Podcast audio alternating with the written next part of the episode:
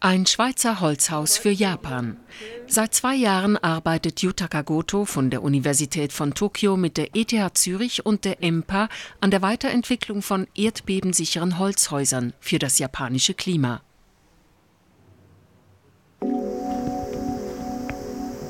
Seit der Naturkatastrophe im März 2011 müssen in Japan Hunderttausende von Holzhäusern neu aufgebaut werden. Viele von ihnen waren schon vor dem Beben in schlechtem Zustand. Eine Folge des subtropischen Klimas.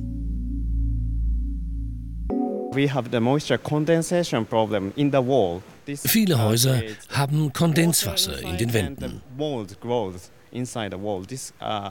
Das Wasser sammelt sich darin und es wachsen Pilze. Das ist ungesund und verkürzt die Lebensdauer der Gebäude. Im subtropischen Klima Japans finden Schimmelpilze ideale Wachstumsbedingungen. Durch den Verputz drückt der Pilz in den Wohnraum.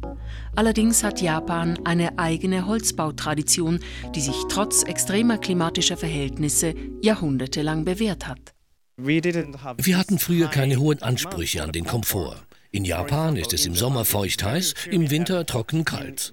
Wenn wir das akzeptieren, haben wir keine Probleme. Aber wenn wir zunehmend die Innenräume im Winter heizen und im Sommer kühlen, dann haben wir Probleme mit der Feuchtigkeit. Schimmelpilze sind, wie Goto in Japan beobachtet hat, ungesund für die Bewohner und schwächen die Holzstruktur.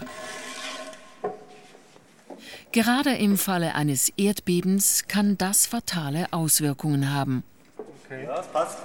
Also sind die, stimmt es jetzt überein mit den Plänen soweit? Das Strukturelement ist gut. Solche Holzelemente sind die tragenden Bauteile der neuen Schweizer Holzhäuser in Japan. Also ganz zentraler Vorteil dieses Elements ist, dass es hier sich um eine Verklebung handelt. Also im Gegensatz zu früher genagelten Systemen haben wir ein Strukturelement, das stark verklebt ist und damit auf kleine Schwingungen auch sehr, sehr tolerant reagieren kann und bei Erdbeben eigentlich erstmalig nicht mehr entsprechend nachgibt, sondern dementsprechend das abfedert, könnte man sich das vorstellen. Labortests in Japan haben gezeigt, dass solche Elemente bei Erdbeben auch ohne zusätzliche Verstärkung sicherer sind als traditionelle Bauten. Yutaka Gotos Entwicklungsarbeit an der ETH begann bereits vor zwei Jahren. Deshalb war er nicht in Japan, als die Naturkatastrophe Hunderttausende von Häusern zerstörte. Als das Erdbeben kam, war ich in der Schweiz. Ich war sehr traurig. Jetzt hoffe ich, dass ich den leidenden Menschen helfen kann und dass wir mit diesem Wandsystem ihr Leben verbessern können. Ich glaube daran. Die Forschungsarbeit wird vom Bund aus dem KTI-Fonds finanziert. Er fördert Projekte, die sich eines Tages wirtschaftlich auszahlen könnten. Der Zürcher Architekt René Paul etabliert mit seiner Firma die neue Bauweise in Japan und sucht dort nach Partnern, die den wissenschaftlichen Resultaten aus der Schweiz vertrauen. 14 Wohnhäuser mit Schweizer Know-how stehen in Japan bereits.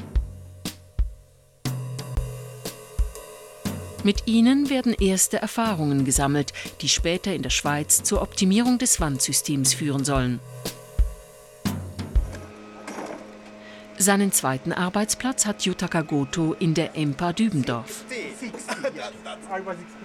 Er unterstützt den Materialforscher Karim Ghazi-Wakili bei den Tests in der Klimakammer. Ghazi-Wakili hat die Holzelemente mit Dämmstoff und Lehm beschichtet. So will er die Feuchtigkeit besser in den Griff bekommen. In der Kammer simuliert er das subtropische Klima Japans und misst mit Sensoren laufend die Feuchtigkeit in den Wandelementen. Yutaka Goto speichert die Daten seit einem Jahr. Die Forscher wollen beweisen, dass das erdbebensichere Wandsystem auch die Schimmelpilze ausmerzt. Also im subtropischen Klima von Japan, wo es im Sommer sehr hohe Feuchtigkeiten gibt, kommt die Feuchte, trifft die Feuchte auf die Schicht. Das ist eine Dämmschicht aus holzbasiertem Dämmstoff.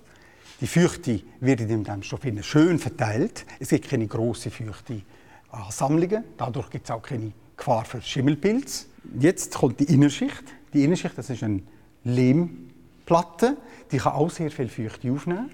Sie ist wichtig für den Winterfall, wenn die Feuchte das mal von Innenseite nach außen wandern noch stammt das Holz aus Deutschland und der Schweiz. Nach Abschluss der Pilotphase sollen die Tannen und Fichten durch japanische Zedern ersetzt und die Elemente vor Ort produziert werden. In der ETH Zürich kombinieren die Ingenieure die Daten der EMPA mit 900 japanischen Wetterstationen. Je nach Lage wird die Dicke der Wandelemente angepasst. Die ersten Ergebnisse sind vielversprechend. Wenn wir eine entsprechende normale Bauweise in Japan haben, haben wir eine Schimmelpilzproblematik, Wasserdampfausfall und das haben wir entsprechend nicht bei unserem Element. Allerdings sind die Schweizer Häuser 20 Prozent teurer als ein herkömmliches japanisches Holzhaus. Doch das Team geht davon aus, dass sie viermal länger halten. Statt bloß 25 Jahre sollen es 100 Jahre sein.